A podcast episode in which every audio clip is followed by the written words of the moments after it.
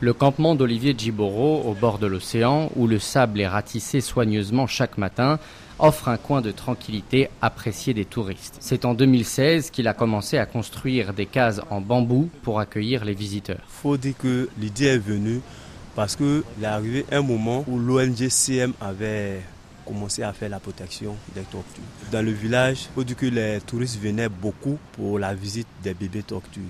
Donc quand ils venaient, ils avaient l'envie de dormir, mais il n'y avait pas de toit, il n'y avait pas de logement. Donc c'est ça sincèrement qui nous a motivés à créer cet espace. Aujourd'hui, huit cases ont été construites et équipées, une approche écologique défendue par Olivier Djiboro. Il faut dire que tout ce qu'on voit comme espace sur le littoral sont des espaces modèles.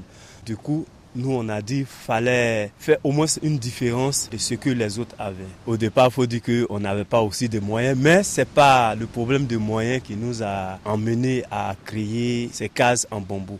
Nous on a décidé de faire pour nous en bambou pour mieux préserver la nature. Son idée, ainsi que le succès grandissant de la destination Grand Bérébi, a donné envie à d'autres villageois de se lancer dans cette activité. pas David déplace d'immenses feuilles de palmier. Ici, on va faire la cuisine pour ceux qui vont s'installer. On aura un petit bar ici pour pouvoir les mettre à l'aise.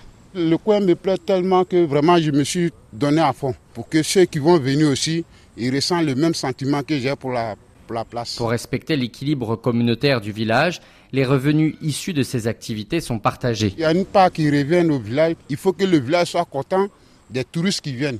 Comme tout le monde ne peut pas exercer à la plage, maintenant quand il y a un revenu, on enlève quelque chose pour le chef du village qui essaie de mettre ça dans la caisse du village. Tu vois, les petites dépenses du village, on prend dedans et on arrange le village. Les deux hommes n'ont pas reçu d'aide ou de subvention pour développer leur projet.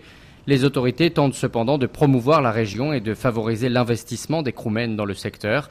La candidature du village voisin de Manibérébi a été présentée auprès de l'Organisation mondiale du tourisme afin de rejoindre la liste des plus beaux villages touristiques du monde. François Mferkataji, de retour de Rock, RFI.